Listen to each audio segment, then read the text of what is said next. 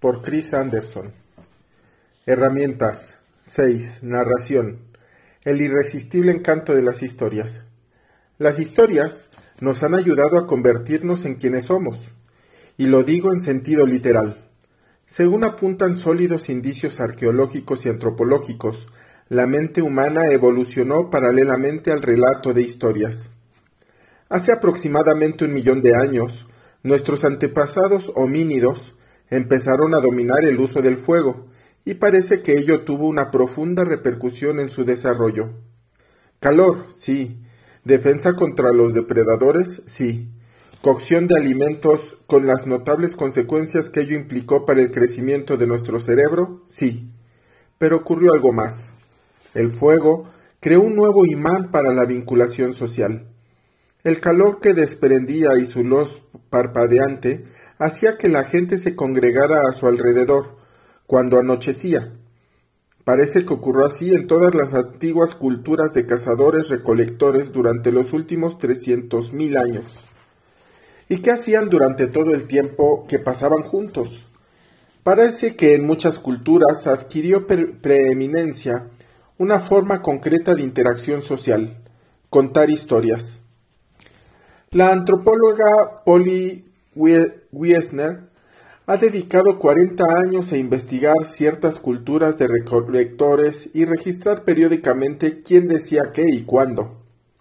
En 2014 publicó un estudio en el que demostraba la asombrosa diferencia que existía entre sus encuentros diurnos y los nocturnos.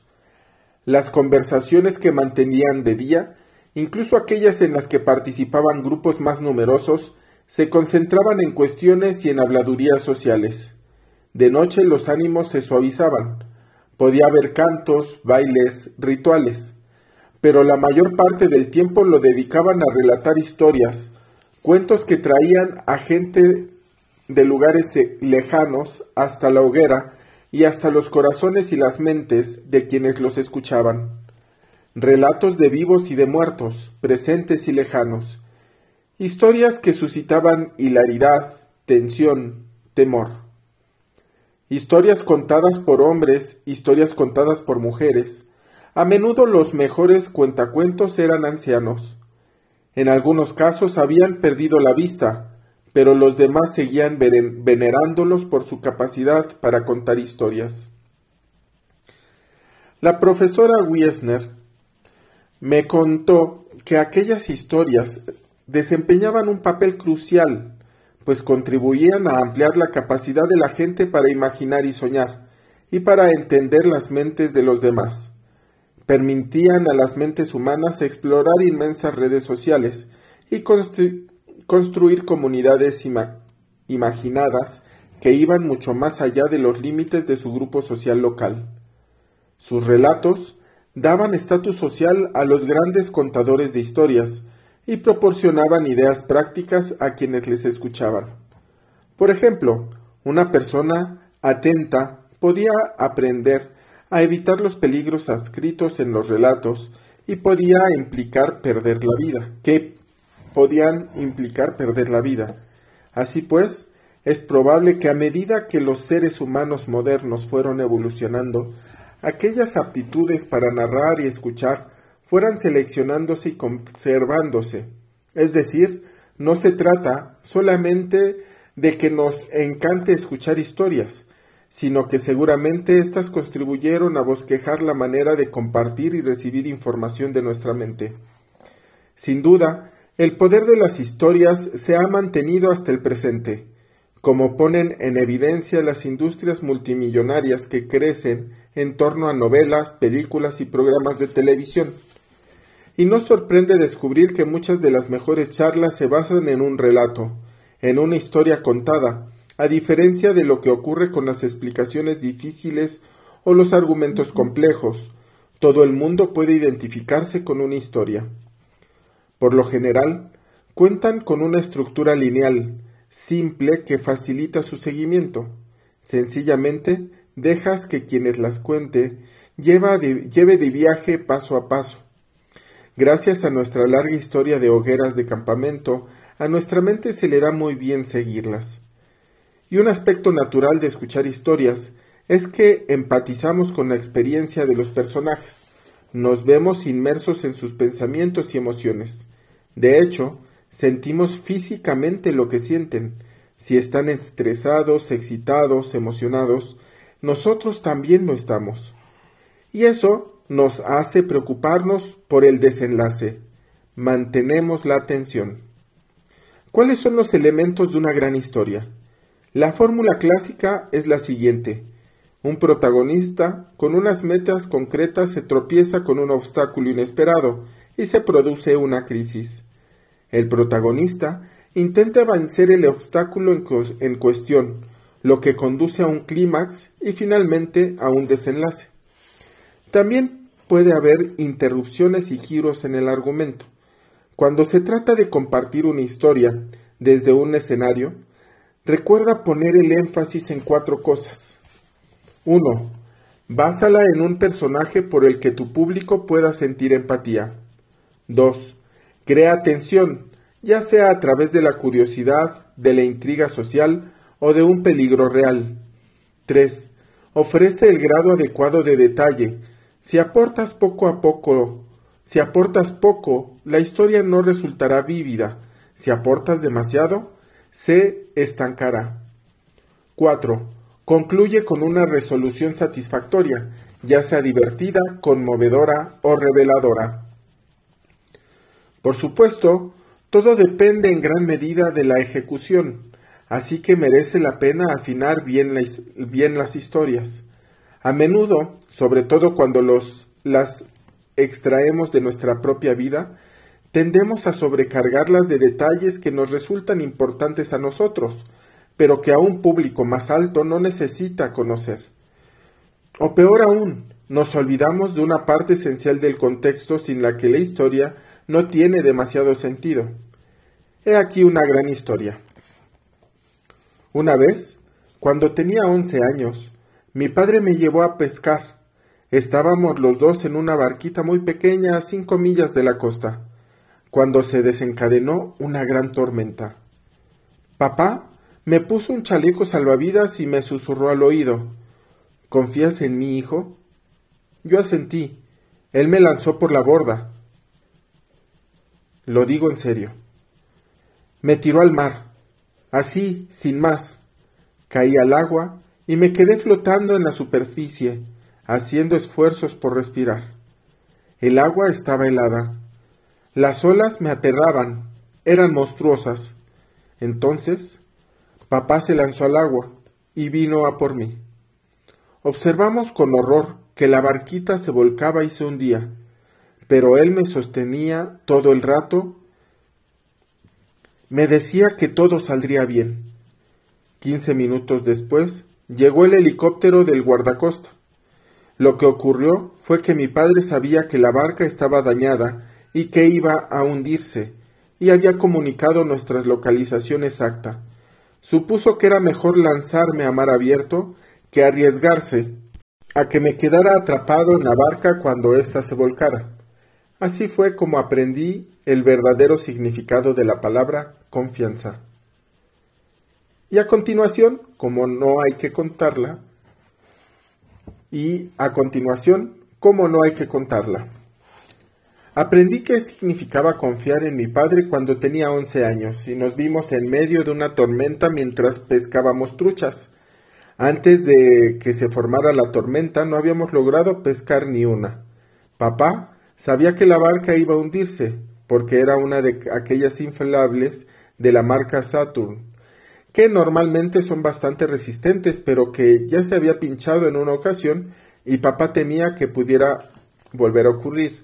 En todo caso, aquella tormenta era demasiado fuerte para una barca inflable y ya empezaba a hacer aguas, así que llamó al servicio de rescate del guardacosta que en aquella época estaba disponible las 24 horas del día, siete días a la semana, no como ahora. Les comunicó nuestra posición y entonces, para evitar el riesgo de que de quedar atrapados debajo de si la barca volcaba, me puso un chaleco salvavidas y me lanzó por la borda antes de tirarse él al agua. Entonces los dos empezamos Esperamos a que llegara la guardacostas, las guardacostas, y sí, 15 minutos después apareció un helicóptero. creo que era un Sikorsky MH-60 J. Hawk, y no tuvimos ningún problema.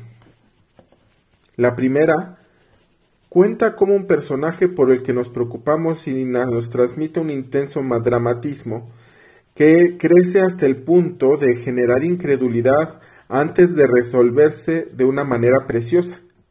La segunda versión es un lío. El dramatismo desaparece al revelarse demasiado pronto las intenciones del padre. Ni se intenta siquiera compartir la experiencia real del niño. Se incluyen numerosos detalles que resultan irrelevantes para la mayor parte del público, mientras que otros que sí importan, como el de las olas gigantes, se ignoran por completo. Lo peor de todo es que la frase clave que cierra el círculo de la historia, ¿confías en mi hijo?, se pierde. Si piensas contar una historia, asegúrate de saber por qué la cuentas y haz lo posible por descartar los detalles que no sean necesarios para demostrar lo que pretendes demostrar y por incluir la cantidad suficiente de elementos para, que, para que la gente imagine de manera vívida qué ocurrió. Algunas de las mejores charlas se construyen en torno a una única historia. Esta estructura reporta a quien habla en público, esta estructura reporta a quien habla en público inmensos beneficios. 1. Se respeta la línea argumental es simplemente el arco narrativo de la historia. 2. Con tal de que el relato sea convincente, puede suscitar una reacción intensa en el público. 3. Si la historia trata de ti mismo, generarás empatía respecto a algunas de las cosas que más te importan. 4. Te resulta fácil recordar lo que vas a decir, porque la estructura es lineal y tu cerebro se siente extremadamente cómodo recordando un hecho tras otro. Así pues, muchos conferencistas aprovechan su ocasión de hablar para simplemente compartir con los demás su propia historia. Es el tipo de charla más sencillo, más fácil de preparar, de todos los que existen, y tiene una ventaja. Todos conocemos nuestra historia es evidente que sabemos más de ella que todos los demás presentes en la sala.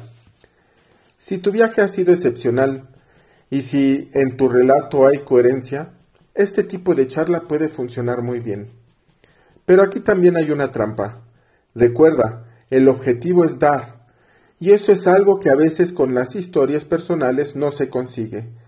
Tal vez si se entretiene, intriga o supone una inyección para el ego de quien dicta la charla, pero no necesariamente aporta al público algo que puedan llevarse consigo, ideas, información aplicable, perspectiva, contexto, esperanza. Y sin duda, una lástima, una de las principales razones por las que rechazamos solicitudes de charlas TED se da precisamente cuando nos ofrecen una serie de anécdotas cautivadoras a las que les falta una idea central que enlace todo el relato. Y es algo que nos rompe el corazón, porque los conferencistas son a menudo personas maravillosas, fascinantes, pero sin el, sin el envoltorio de una idea se trata de una oportunidad perdida. El cambio básico consiste, pues, en revisar ese viaje, ese viaje nuestro, buscando algo que enlace momentos clave, de manera que quienes nos escuchan puedan extraer un significado de ellos. Sin eso, incluso sin nuestra vida ha sido impresionante, la charla podrá parecer errática y autocompasiva. Por el contrario, si el, viaje, si el viaje revela algo potente que hayamos aprendido y si compartimos con humildad, sinceridad y vulnerabilidad cada paso de dicho viaje, los demás lo aprenderán gustosamente con nosotros. Existe también otro aspecto básico y renunciable. Cuando queremos contar nuestra propia historia, tiene que ser verdadera. Es algo que puede parecer evidente, pero hay los conferencistas que sienten a veces la tentación de exagerar o incluso de inventar, precisamente por el gran impacto que puede suscitar su historia. Quieren colocarse a sí mismos o a las entidades que representan bajo la luz más propicia y por ello a veces cruzan esa línea llamada verdad. Hacerlo es la manera fácil de destruir su reputación. Cuando las charlas se hacen públicas, puede haber miles de ojos observándolas. Basta con que una persona se dé cuenta de que algo no encaja para la situación, se le complique mucho a quien dio. Basta con que una persona se dé cuenta de que algo no encaja para que la situación se le complique mucho a quien dictó la charla. No, no vale la pena arriesgarse. Cuando combinas una historia verdadera con el deseo de usar el beneficio de los demás, cuando combinas una historia verdadera con el deseo de usarla en beneficio de los demás, muy posiblemente ofrecerás a quienes te escuchan un regalo extraordinario. La psicóloga Eleanor Longden estaba dispuesta a compartir con el público que en sus años universitarios empezó a oír voces en su cabeza, lo que desembocó en un diagnóstico de esquizofrenia, en un ingreso hospitalario y en ideas de suicidio. La historia en sí misma resulta interesantísima, pero ella la construye de tal modo que el público sale de la charla habiendo recibido información reveladora sobre la esquizofrenia, la enfermedad mental, y la manera de replantear las reacciones ante ella. He aquí parte de su conclusión. No existe mayor honor ni privilegio que contribuir a ese proceso de curación para alguien, dar testimonio, tender una mano, compartir la carga del sufrimiento de otro y mantener la esperanza en su recuperación. Asimismo, para los supervivientes de angustias y adversidades, saber que no es inevitable vivir nuestra vida, definidos siempre por las cosas dañinas que nos han ocurrido. Somos únicos, somos irreemplazables. Lo que se halla en nuestro interior nunca puede ser del todo colonizado, distorsionado ni arrebatado. La luz nunca se apaga. El explorador Ben Saunders emprendió una expedición al Polo Sur que casi le cuesta la vida un excelente narrador y es un excelente narrador y posee unas fotografías muy buenas con las que ilustra lo que le ocurrió. A medida que se acercaba el final de la charla, todos esperábamos con gran expectación los consejos habituales que los aventureros nos ofrecen, que vayamos en pos de nuestro yo verdadero en cualquier reto al que nos enfrentemos. Pero Ben nos sorprendió. Compartió con nosotros algunos momentos oscuros que había vivido desde el viaje, y nos dijo que el destino con el que llevaba años soñando le había resultado menos satisfactorio que el viaje en sí. La idea clave, no pongas tu felicidad en el futuro. Si no nos sentimos a gustos aquí, hoy, ahora, en nuestros viajes, entre líos y las luchas en las que vivimos todos, los finales abiertos, las listas a medio terminar, de cosas que hay que hacer, las veces que nos decimos la próxima vez lo haré mejor, entonces es posible que no lleguemos a sentirnos a gusto nunca. El escritor Andrew Solomon expuso las humillaciones a las que se sintió expuesto de niño, incluso antes de declararse homosexual, y convirtió su historia en un apasionante ensayo sobre la identidad con el que todo el mundo podía sentirse identificado y del que todos podían aprender. Siempre hay alguien que quiere apoderarse de nuestra humanidad, y siempre hay historias que nos la devuelven. Y si vivimos bien con nosotros mismos, podemos derrotar el odio y enriquecer la vida del prójimo. La hilarante celebración de la importancia de la creatividad en los niños que hace Sir Ken Robinson se basa en una anécdota en una historia. Describe que un doctor en la década de los treintas se fijó en que una joven que fallaba en el colegio se sentía sentía unas ganas irreprimibles de bailar. En lugar de medicarla, convenció a su madre para que la matriculara en una academia de danza. Aquella joven era Gillian Lynn, que con el tiempo llegó a ser una coreógrafo de inmenso éxito junto a Andrew Lloyd Webber. Esa historia contada con el estilo inimitable de Sir Ken Robinson es una ilustración conmovedora de los peligros y el potencial del tratamiento que se da a la creatividad. En las escuelas es una ilustración conmovedora de los peligros y el potencial del tratamiento que se le da a la, a la, creatividad en las escuelas, y es la parte de la charla que transforma las risas en inspiración. El poder de la parábola. Hay historias cuidadosamente pensadas para ser metáforas. Existen un término muy útil para definir este tipo de relatos, parábolas. Tradicionalmente una parábola es una historia que incorpora una lección moral o espiritual.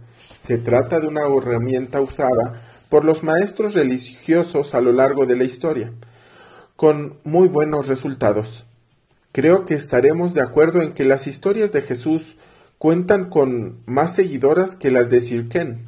En todo caso, el significado de la palabra puede ampliarse para que abarque cualquier historia que incorpore el poder de la metáfora. El profesor de Derecho Lawrence Lessing es un excelente suministrador de, de parábolas. Llegó a TED en 2013 para denunciar el proceso político estadounidense para denunciar que el proceso político estadounidense se había corrompido irremediablemente por culpa del dinero. Nos hizo imaginar un país chiflado llamado Lesterlandia, en el que solo la gente llamada Lester tuviera derecho a voto. Sin duda se trataría de algo ridículo, pero entonces nos reveló que el número de personas que se llaman Lester en Estados Unidos equivale aproximadamente al número de los financiadores políticos de peso en el país, y que las prioridades de los miembros del Congreso las establecen en gran medida esos financiadores, por lo que en la práctica son sólo las opiniones y los votos de ellos los que cuentan. Según esta parábola, todos vivimos en Lesterlandia. El escritor Malcolm Gladwell también está especializado en parábolas y el interés que suscita se refleja en lo mucho que se venden sus libros, en la gran cantidad de visualizaciones que consiguen sus charlas TED. Por increíble que pueda parecer, su charla más popular es un relato sobre el desarrollo de nuevas variedades de salsas para espagueti. Pero el caso es que él lo usa como parábola para explicar que la gente quiere cosas muy distintas, pero que muchas veces no encuentran no encuentran las palabras idóneas para expresarlas, hasta que uno encuentra las preguntas adecuadas para, qué formular. Lo que satisface de cada una de esas charlas es la manera de cómo extraen el significado de la historia. No se trata de insultar la inteligencia de los asistentes, dándoles muy masticadas la conclusión exacta que deben de extraer de la historia que has contado, pero sí hay que asegurarse del todo de que se le proporcionan los suficientes puntos para que los vayan uniendo con una línea. Es ahí donde conocer a cada político resulta de gran importancia. Es ahí donde conocer a cada público resulta de gran importancia. Una parábola puede funcionar muy bien ante unos asistentes que ya están familiarizados con tu campo de conocimiento, pero quienes se encuentran fuera de él tendrán que hacer un mayor esfuerzo para dilucidarla. Es importante probar el material con alguien que conozca el público para ver si llega a este con claridad pero sin torpeza.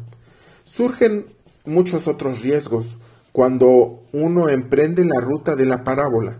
A veces la analogía no acaba de encajar del todo. Puede desorientar más que ilustrar. O uno dedica tanto rato a contar la historia que luego no le queda tiempo para dibujar las conclusiones necesarias. En todo caso, lo bueno es que para la parábola es lo bueno es que una parábola puede entretener, informar y motivar todo a la vez. Las historias cumplen también con otra función poderosa, la explicación. Para ese propósito no suelen ser la atracción principal, pero sirven de apoyo. y suelen darse en forma de inserciones breves diseñadas para ilustrar o reforzar una idea. En el capítulo siguiente profundizaremos en el dicho uso. Entre tanto, recuerda esto. Las historias reverberan profundamente en los seres humanos. Al dictar tu charla en forma de historia o de una serie de historias relacionadas, lograrás que se incremente inmensamente tu conexión con el público. Pero por favor, que signifique algo.